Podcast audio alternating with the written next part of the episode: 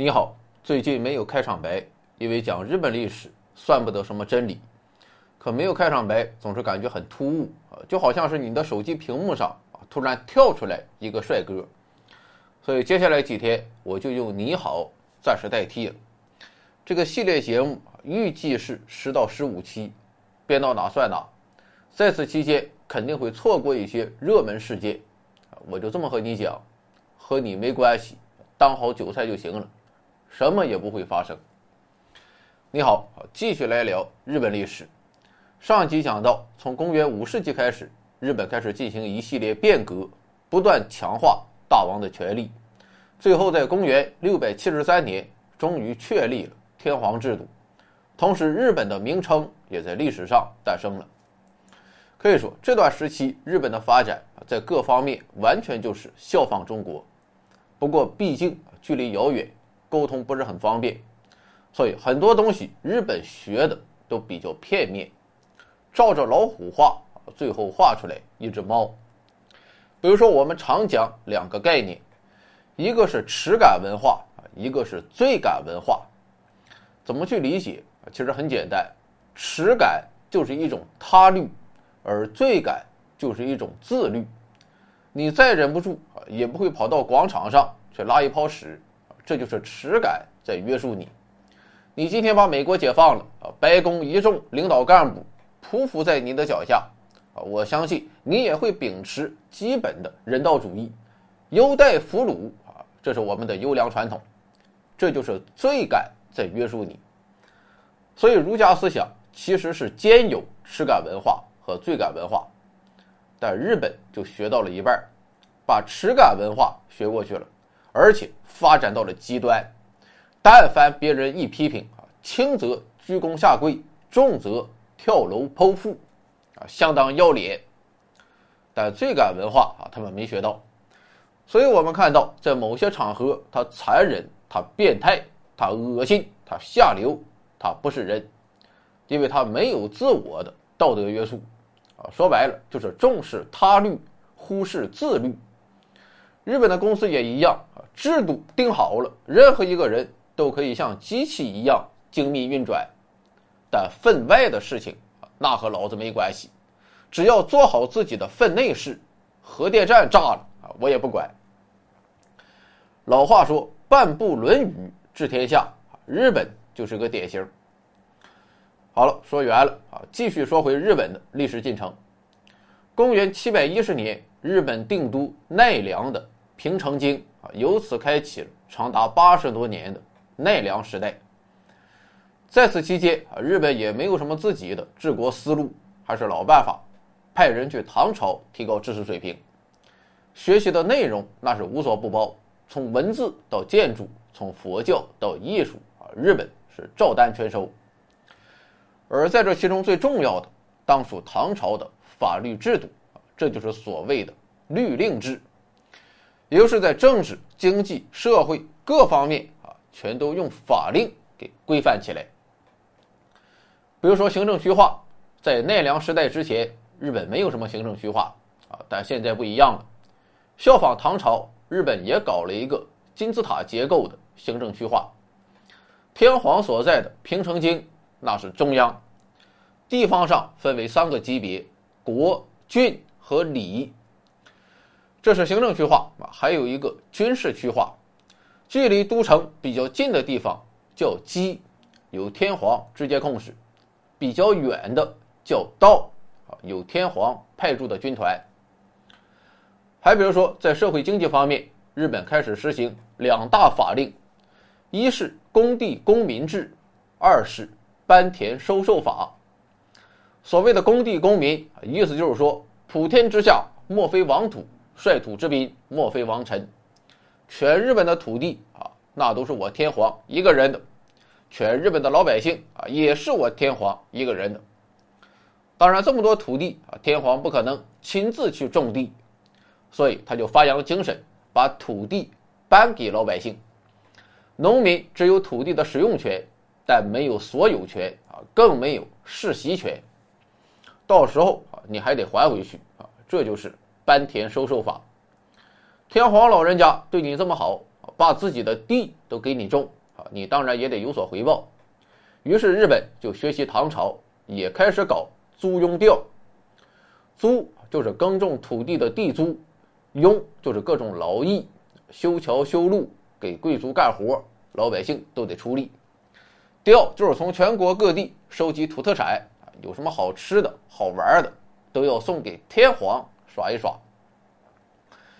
由此就可见，日本为什么要学习唐朝的法律制度啊？这第一个原因就是进一步强化天皇的权力。事实证明，效果相当显著啊！最能体现这个效果的，就是在公元794年，奈良时代结束了。当时掌权的是桓武天皇啊，这哥们待在平城京，感觉很不爽啊，因为学习唐朝之后，佛教在平城京得到了空前发展。佛教势力对天皇权力造成了很大影响。另一方面，佛教寺庙一个接一个的建，天皇的宫殿也一个接一个的建，大肆砍伐森林，造成了严重的水土流失啊！最后把平城京的港口都给堵死了。于是，在公元七百八十四年，桓武天皇就表示啊，我要搬家了，新的都城定在了平城京西南方向的长冈京。但是这个地方选的一点也没有科学精神，因为长冈京是典型的丘陵地区，施工难度非常大，所以建了七年，宫门还没有建好。到第八年，长冈京遭遇到一次大洪水，直接让过去八年的建设毁于一旦。而且恰逢此时，桓武天皇的皇太子还病了，人们都认为诸事不顺啊，就是因为长冈这个地方。有冤魂在作祟。桓武天皇一看啊，这他妈不行啊，我还得搬家，这次我得搬得远一点。就这样，在公元七百九十四年，桓武天皇选择了新的都城啊，这就是今天位于奈良北部的京都。这里的环境非常好，交通便利，水系发达，而且地势较高，再也不怕洪水了。既然如此，那么新的都城就取名叫平安京。长达四百年的平安时代由此开启。啊，你就想吧，如果桓武天皇他没有那么大的权力，他根本不可能做到十年时间迁都两次。但是平安时代开启后没多久，日本的律令制就瓦解了。好不容易学过去了啊，为什么说黄就黄了？这就要说到日本推行律令制的第二个原因，强化军事实力。公元六百六十三年八月，唐朝和新罗联军在朝鲜的白江口和日本打了一仗，结果可想而知啊，日本被打出翔了。从此之后啊，日本就天天如坐针毡，生怕有一天唐朝大军会东渡日本。如何化解这种恐惧啊？那就只能提升自己的军事力量。所以在奈良时代，日本也效仿唐朝的府兵制，在日本国内搞了很多军团。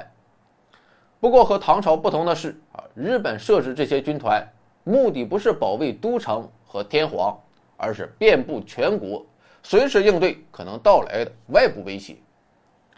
但日本也没有想到啊，最后他还是没能等到天朝大军，反倒是唐朝。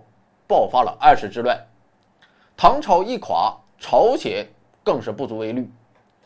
在这样的背景下，继续依靠律令制来强化军事武装也就变得不再必要了。与此同时，律令制的存在和军事体制二者其实是相辅相成。律令制强化军事体制，同时强大的军事力量也保证律令的有效运转。而当军事体制放松之后，律令制也就没有了实现的基础。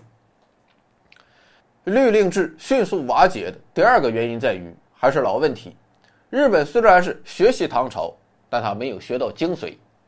唐朝搞律令啊，后世的宋元明清同样也搞法律制度，但上一期说到，中国的皇权其存在的基础是德，所以你这个法律不能胡来，至少要保证老百姓的基本需求。维护老百姓的基本利益，否则皇帝无德是要被革命的。但日本不是这样，日本天皇完全是看血统。既然没有人可以取代我，洪水滔天又和我有什么关系呢？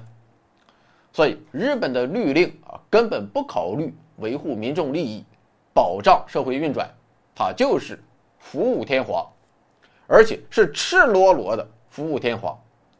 这一任天皇有这样的变态需求啊，那我就搞一个律令满足一下；那一任天皇有那样的变态需求，那我也搞一个律令满足一下。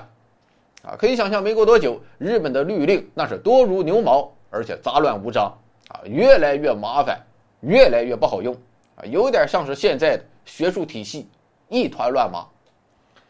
所以说什么叫依法治国？依法治国啊，不是说简简单单的有法律可以依据，啊，恶法你也算是有法可依吗？朝令夕改折腾老百姓，你也配是有法可依吗？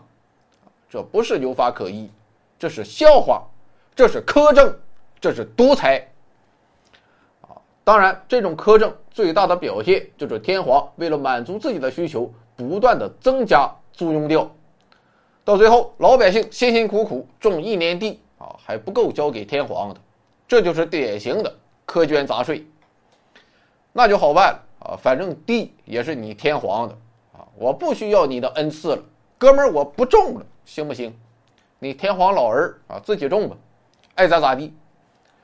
于是，当时的日本就出现了很多流民和逃亡者，他们没有饭吃，就会聚众闹事，去平安京上访。反抗天皇，而且大量的土地荒废，国家的税收锐减，所以进入平安时代仅仅十几年，日本的律令制就彻底的崩溃了。与此同时，安史之乱之后的唐朝对外影响力大大减小，日本也开始逐渐摆脱中国的影响啊，试图探索自己的发展之路。这条路该怎么走？请看下集。